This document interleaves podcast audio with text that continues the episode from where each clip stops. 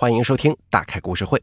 此时此刻，点击我的头像，打开我的主页，你会发现有很多很多你没有听过的故事已经全新上架了，赶快去体验吧。而咱们今天讲述的故事名字叫做《雪人藏尸案》，本故事作者苏沐雨，由大凯为您播讲。十几年前，我从警校毕业。被分配到湘赣边境一个叫做东引镇的小地方的派出所工作。这个地方在两省交界处的大山里，地广人稀。整个派出所只有所长梁维民、副所长尹宽、女办事人员赵小雷跟我四个人。我本以为这种小地方派出所平常的工作无非就是调解邻里纠纷，帮忙寻找走失的家禽家畜，可未曾想。在这里短短几年时间，我见识到了各种匪夷所思的案件，见证了人性的扭曲和荒诞。现在回想起来啊，还毛骨悚然，后背发凉。那是一个罕见的寒冷的冬天，一个被通缉的杀人嫌疑犯被人发现死在我们辖区。他的死法很是诡异，他被人用积雪层层包裹，堆积成一个雪人的模样。南方的积雪融化很快啊，第二天中午积雪就开始融了。镇上的人们发现了他，来我们所里报案。死者名叫周伟，是一名在逃嫌疑犯。一周之前，他在县城杀害了一个中年男子之后逃了。县局派出了很多警力去搜寻，都没能有什么特别的消息。直到在东引镇被人发现。案发地点在东引镇街上的十字路口。我们赶到的时候，周围有很多人在议论纷纷。围观的人都穿着厚厚的棉袄大衣，嘴里哈着白气，捂手顿足，用以驱寒，既难以忍受严寒，又不忍心错过这罕见的热闹。在诸多看客当中，有一个大家非常熟悉的面孔——东引镇著名的傻子阿福。傻子阿福在东引镇很是有名。他患有先天性的肌肉萎缩，同时又智力低下，经常在镇上闲逛。东引镇的人都认识他。他看到周围的尸体，十分激动，竟然有一些失控般的大吼大叫。他的父亲匆忙过来，满脸通红，或许是觉得在这么多人面前有些尴尬的缘故吧。他试图带走阿福，可阿福冲着要扑倒在周伟的尸体上，嘴里还嘟囔着什么。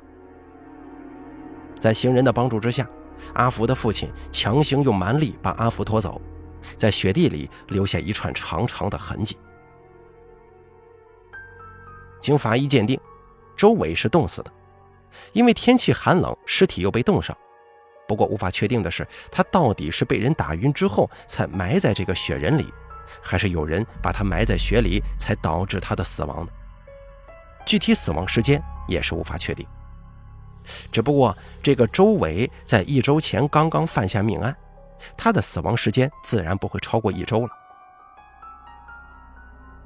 两所在接到报警之后，第一时间跟县局取得联络，拿到了周伟犯案的详细资料。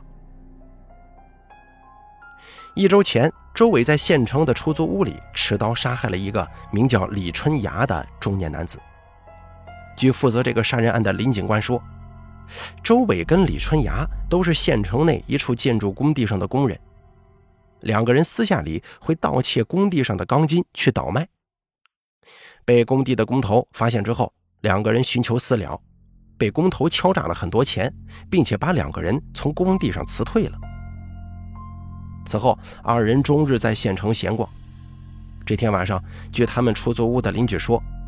两个人在傍晚时分一起提着酒跟花生进了出租屋，还热情地跟邻居打了招呼。但是第二天早上，邻居下楼看见他们的房门开着，就喊了几声，见没人回应，觉得有些奇怪，推开门看了一眼，发现李春芽倒在了血泊里，胸口上还插着一把水果刀，而周伟却不知去向。林警官说。有目击者看到周伟啊，在这天晚上夜里一点多从屋子里出来，把自己包裹的那叫一个严严实实。但是脚上却穿着一双夏天才穿的拖鞋。这人觉得有些奇怪，但是也没想太多，并且在那把水果刀上提取到了周伟的指纹，所以才认定周伟有重大的作案嫌疑，在系统内部下发了对周伟的通缉令。尹所长问道：“作案动机呢？”林警官说：“这也是他们在调查的地方，可是现在啊，没有什么实质性的进展。”这个叫周伟和李春芽的。都是外地人，在这边呢，社会关系很简单。那个工地的工头被喊来问了很多话，他说把两个人辞退之后，就再也没有有过交集了。所以现在期待我们能从周伟的死中发现一些线索。回到所里，我们对周伟的死展开讨论：为什么周伟要杀李春芽？他们之间存在着什么矛盾吗？周伟是被谁杀害的？凶手为什么要用这种堆雪人的方式处理尸体？这样做的必要在哪儿？以及是谁杀了周伟？为什么要杀他？我们可以说是一头雾水，不知道从何查起。梁所要我跟赵小雷再去发现周围尸体的现场看看，能不能发现什么新的或者遗漏掉的线索。到了那里之后，除了我们用警戒线围住的那一块。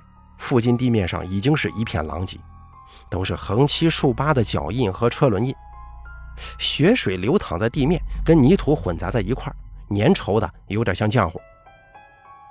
几个小孩子在一旁打雪仗，几个开商店的妇人还在窃窃私语发生在这里的事情。赵小雷跟我说，他总觉得哪里有点怪怪的。我问他怎么了，他说刚刚那个雪人。堆得太大了，这得耗费多少雪呢？我翻了个白眼给他，说道：“要把一个人埋在雪里，自然需要很多的雪。”赵小雷沉默片刻，很认真地看着我说：“但是这周围的雪好像没有明显减少啊。”我张望四周，有些恍然大悟了。周围的积雪虽然已经开始融化，但是这些积雪在可见范围之内。都没有大面积减少，也就是说，凶手至少没有就地取材，用周边的雪盖在周围的身体上，而是从别处取血过来的。赵小雷听到我的分析，点了点头，说：“或许还有一种可能，就是这个雪人不是堆起来的，而是搬过来的。也就是说，凶手把包裹着周伟的雪人从别处搬到了这里。凶手为什么要这么做？”这个地方有什么特别的吗？我跟赵小雷百思不得其解，只好回去把这个发现报告给梁所跟尹所。两位所长听完之后，先是肯定了我们的猜想，但是对于凶手为什么这么做的动机，他们一时间也没头绪。银锁说：“莫不是这个凶手在杀人之后，一时间不知道该怎么处理尸体？”恰逢天降大雪，就顺势堆了个雪人来藏尸吗？梁所摇了摇头，说：“用这个方法来藏尸，最多能藏个一两天，很容易就会被发现。正常人肯定不会这么干。”我们点头表示认可。他又继续说：“凶手这么做，要么是在隐藏什么，要么就是在凸显什么。”赵小雷说道。按照您刚才的分析，隐藏的肯定不是尸体，但是我们对现场进行过仔细的检查，也没有什么特别的其他东西。我说道：“那就是在凸显什么了？他是凸显自己作案手法高超，向咱们公安机关示威吗？”我说完之后，觉得这个分析也是站不住脚的，就补充道：“这也不太可能吧？”尹所长说：“或许啊。”他是故意要把周围的尸体放在这里给某个人看的，用来向那个人示威或者警告。我们眼前一亮，觉得这个思路很靠谱。同时，我们都想到了在现场的时候傻子阿福的反应。之前我们认为，傻子阿福是因为见到尸体受到了惊吓，才会有那么大的反应。现在听尹所长分析之后，我们觉得事情可能没这么简单。或许傻子阿福知道一些什么。傻子阿福跟他的父亲住在东引镇一处老旧的小区内。我们到那里去的时候，阿福的父亲正要出门，见我们来了，他并没感到意外，只是眼神骤然之间变得有些暗淡，这让我们信心倍增。或许啊，他真的知道一些什么呢？阿福此刻正在床上躺着，盖着一床破旧的被子，手在微微发抖，或许是天气太冷的缘故吧。他见我们过来，先是咧开嘴笑，口水沿着嘴角流满了整个下巴。阿福的父亲用纸把他的嘴擦干净，同时有些歉意地招呼我们坐。他告诉我们，阿福从小就患有先天性肌肉萎缩，两岁的时候发烧，因为没有钱医治，所以烧坏了脑子。妻子在生下阿福之后深感绝望，对这个穷困潦倒的家庭失去了信心，选择一走了之。自此啊，就由他抚养阿福长大。我们十分同情这个家庭，但是也没有忘掉我们的来意。梁所长问：“你认识周伟吗？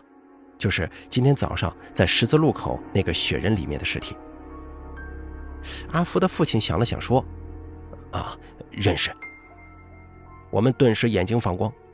没等梁所长说话，阿福的父亲自己开始说了。阿福的父亲是一个三轮货车司机，在县城里给人家搬家或者到工地上搬一些杂物。半年前经人介绍认识了周伟还有李春芽。周伟告诉他，他们最近在做钢筋生意，需要有车子来帮他们搬运钢筋到县城东边的建材市场去卖。他们先是给阿福父亲一笔不小的钱，说是当做定金，要是干得好，以后的活呀就都找他了。只不过要每天凌晨三四点钟就得去，而且不能被人知道。阿福的父亲自然知道他们做的是偷鸡摸狗的生意，但他看破不说破，只要自己能有钱赚就行了。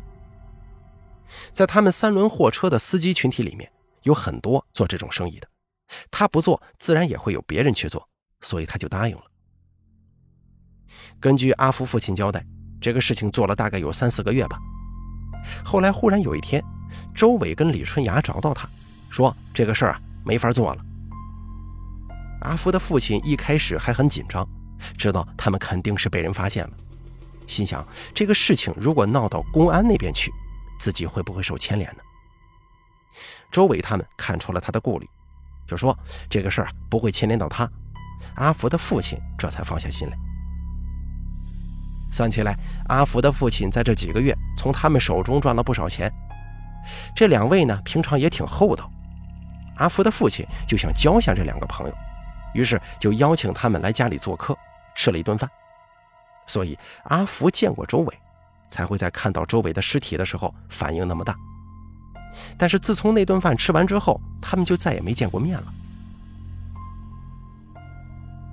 阿福仍旧在床上躺着。偶尔哼哼几声，只是一张嘴啊，他这口水就会往外流，父亲就得起身去给他擦。周伟跟李春芽偷工地上钢筋的事儿，县局也是后来才知道，都没有立案。我们也不能对阿福的父亲采取什么措施，并且他们家这个情况，我们也实在不忍心为难他。既然他已经把事情都交代清楚了，我们也没啥好说的，只能离开。走到门口，阿福的父亲喊住我们。他说自己平日里是个遵纪守法的好公民，很多事情啊都是身不由己，都是为了儿子。我们没有说话，而这个时候，阿福像是发了疯一般的爬起来，冲向他的父亲，大吼大叫，却根本不知道他在说些什么，或者说根本他就没说话，只是发出了这些声音。阿福的父亲说：“这是阿福的常态。”一旦碰到什么害怕或者自己心情不好的事情，就会很容易愤怒和暴躁。我们问他需不需要帮忙，他说不用，安抚一下就好了。我们点点头就离开了。走到楼下，发现阿福的吼叫声戛然而止，我们不禁感叹父亲的不容易和伟大呀。本以为找到线索了，可没想到在这儿又断了。走在回所里的路上，大家的心情都比较沉重。一来呢是被阿福家的情况所触动，二来呢这个案子没头绪呀。这一没头绪，就都会觉得有压力。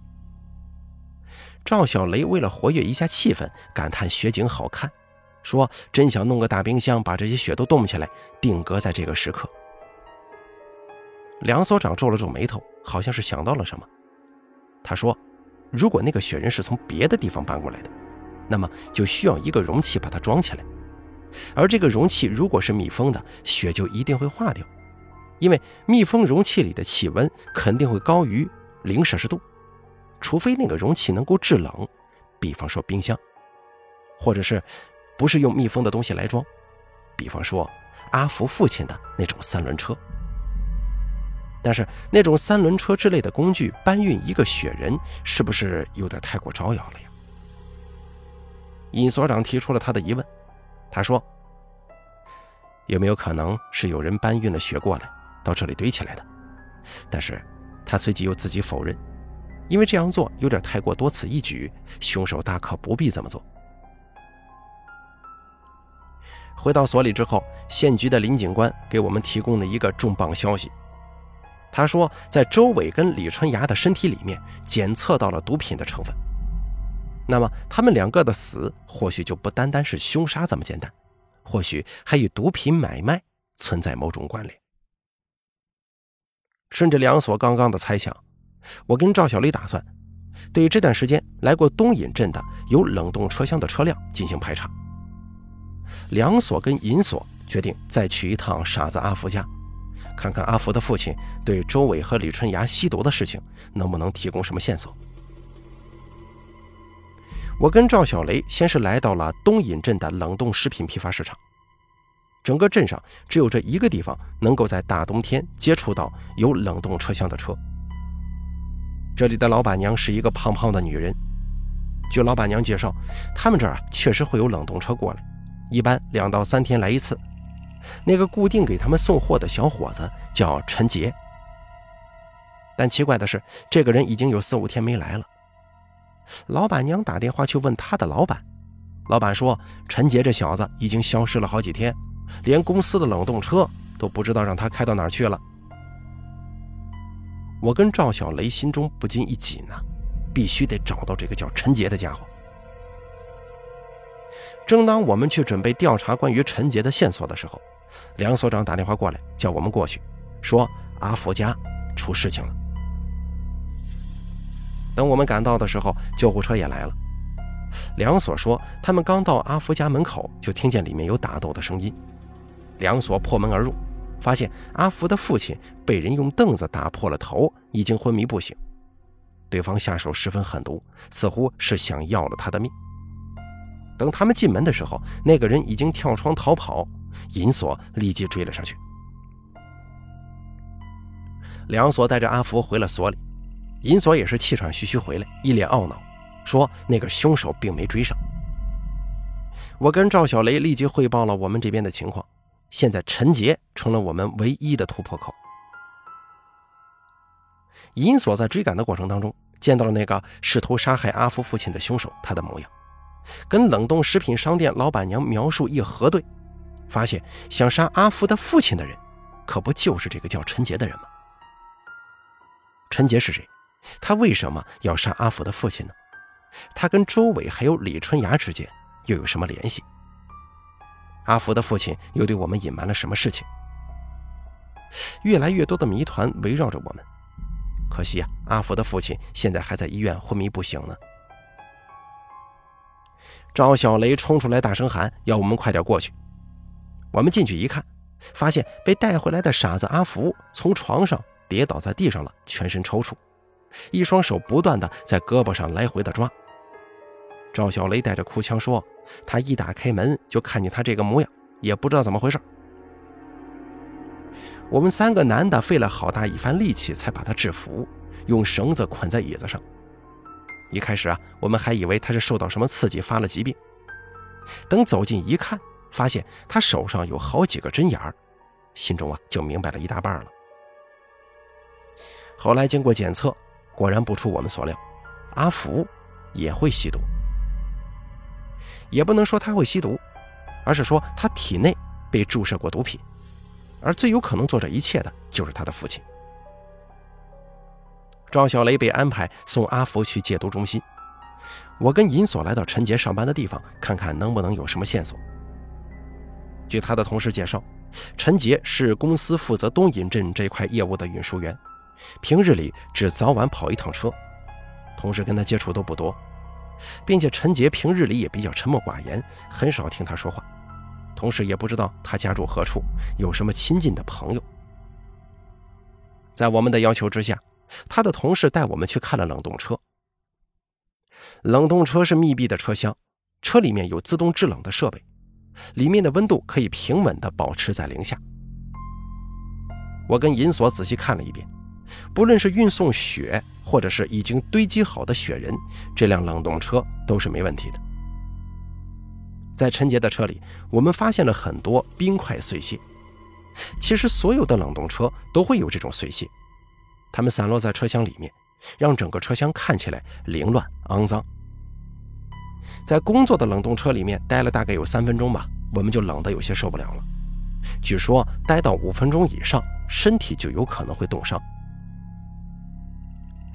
这个时候，尹所长问我：“周伟的身上有冻伤痕迹吗？”我记得我当时跟法医一起检查过，确实有冻伤的痕迹，但是因为周伟的尸体都是被雪覆盖的，有冻伤痕迹也不足为奇，所以我们就没有细究。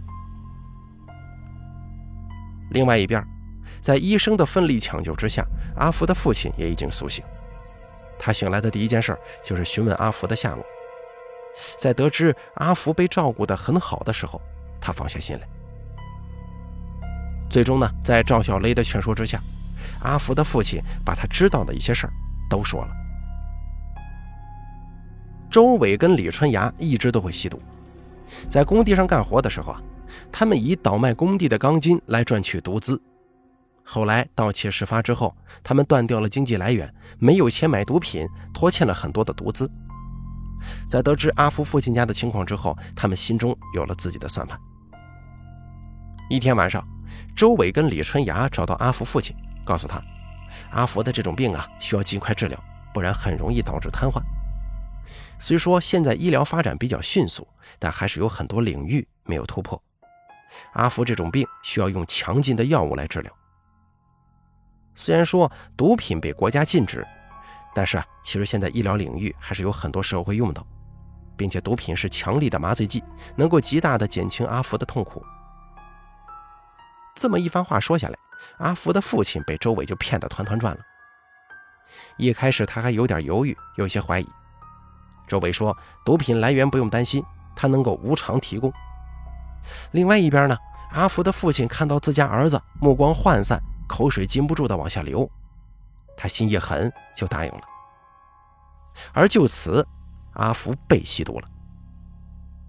一开始，吸毒的阿福确实看起来比往常舒服了很多。他被注射之后，躺在床上，安静地看着天花板，眼神里满是一股不可言状的暧昧，脸上满是笑意。阿福的父亲第一次看到儿子这样，发自内心的感到安慰，觉得自己的选择是对的。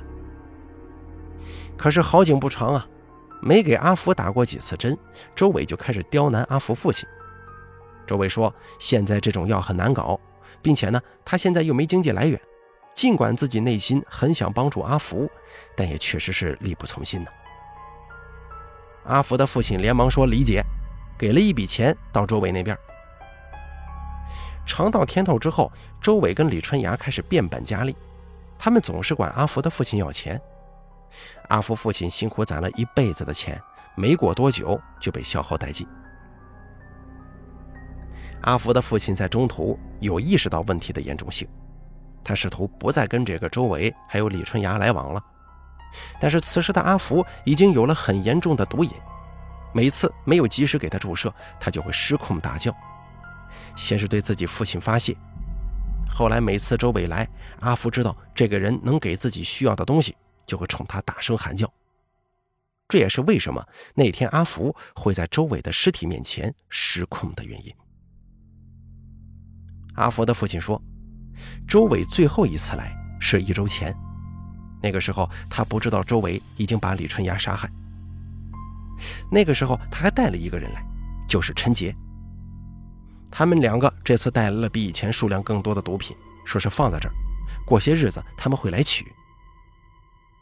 阿福的父亲心想啊，自己被周伟和李春芽诓骗了这么多钱，不如先答应他们留下这一批毒品，等到他们来取的时候啊，就说丢了，这样阿福很长一段时间内都不用忍受毒瘾之苦。就这样，阿福的父亲就答应了。直到在十字路口看到周伟的尸体，阿福的父亲才知道事情可能没这么简单。之后，我们又找上门来了。阿福父亲害怕自己去坐牢啊，没有人能够替他照顾阿福，就没把事情全部说出来。我们走后不久，陈杰就找上门来了，他是来索要那批毒品的。阿福的父亲很害怕，但是我们走之前，阿福又失控了，他给阿福注射了一管药，阿福这才安静。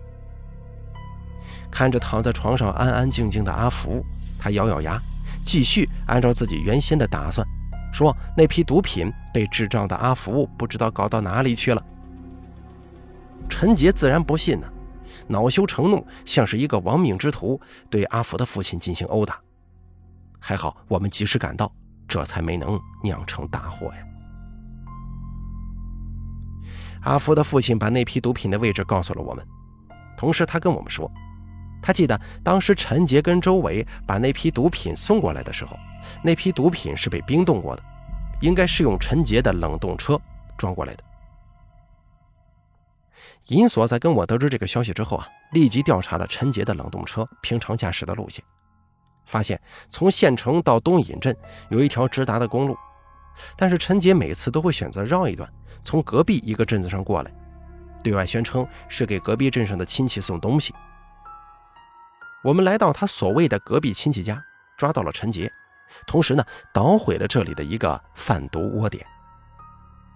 据陈杰交代，他是周伟跟李春芽的上线，贩卖毒品给他们两个人时间已经很长了。后来，周伟跟李春芽找到他，说自己呀也可以试着去卖一点，以贩养吸。陈杰知道一些他们的情况，但是他也管不了那么多，只要自己能赚够钱就行。周伟跟李春芽的生意做得挺不错的，每次拿了货，钱都到账的很及时。可是后来，慢慢就没那么及时了。陈杰也不管，只要他们自己还在继续吸钱的事儿，就甭担心。那天，陈杰的车在送完冷冻货，准备去隔壁镇拿毒品的时候，被警察检查了。好在他车上没有货，才得以离开。他当时被吓出了一身冷汗呢。心想自己过几天要送的那批货不能像往常一样藏在车里了，也不敢直接回公司。平常他的车很少被检查，一是他的车装的确实都是冷冻的食品，这都是有公司背书的；二来呢，他的车厢里头很冷，一般警察上去溜达一圈，草草看看就会离开，连警犬也是闻不出什么味儿的。他开着车在街上溜达，没想到碰到了周伟。周伟穿着一件厚厚的棉袄，可脚下却穿着一双拖鞋。陈杰有一些气不打一处来呀，他心想：莫不是周伟吸完毒之后还出来溜达？这要是碰到一个巡逻的巡警，他岂不是完蛋了？可能还连带着自己遭殃啊！他赶忙招呼周伟上车。周伟一直在哆嗦，他以为周伟是冷成了这个样子的。实际上，周伟是害怕。此时他刚刚杀死了李春芽。陈杰确认周伟是清醒的之后，告诉他自己有一批货需要先藏一下，让周伟帮个忙。周伟想了想，就把陈杰带到了阿福家。回去的路上，陈杰说送周伟回家，周伟说先到外头逛一逛。陈杰呢也不想这么快进城，于是呢两个人在公路上漫无目的的开着。忽然间，周伟趁陈杰不备，试图用车上的绳子勒死陈杰。好在陈杰反应快，迅速就挣脱了，还用自己的手牢牢地捂住了周伟。在两个人的厮打搏斗当中，周伟被陈杰打晕了。陈杰知道周伟对自己心生杀意，是因为他想独吞那批毒品，他也就干脆一不做二不休，把周伟扔进了自己的冷冻车厢。陈杰不知道自己该何去何从，此时天空中的雪越下越大，他心生一计。掉头回到了东引镇。此时已经是深夜了，街道上空无一人。他把周伟扔下，把自己车厢里面那些碎冰屑埋在周伟身上，然后就离开了。至于为什么那里会变成一个雪人的样子，或许是当天继续下雪之后，新雪把那些碎冰屑盖住，所以才让人以为是个雪人的模样。而在太阳出来之后，雪跟碎冰屑一起融化，大家都以为盖住周围的是雪，没有人会想到那可是碎冰屑呀。赵小雷说：“有没有这种可能？有人看到这里一个雪堆，然后在此基础上堆了一个雪人，而他们不知道的是，原来里面真的有一个人呢，一个死人。我们也没当真，毕竟案件已经水落石出了，没有人会追究这个雪人到底怎么回事。还有周伟为什么会杀掉李春芽，这个案子呀，到目前也没破。这个真正变成了一桩。”悬而又悬的悬案。好了，咱们本期要说的雪人藏尸案就讲到这儿了，感谢您的收听。作者苏沐雨由大凯为您播讲。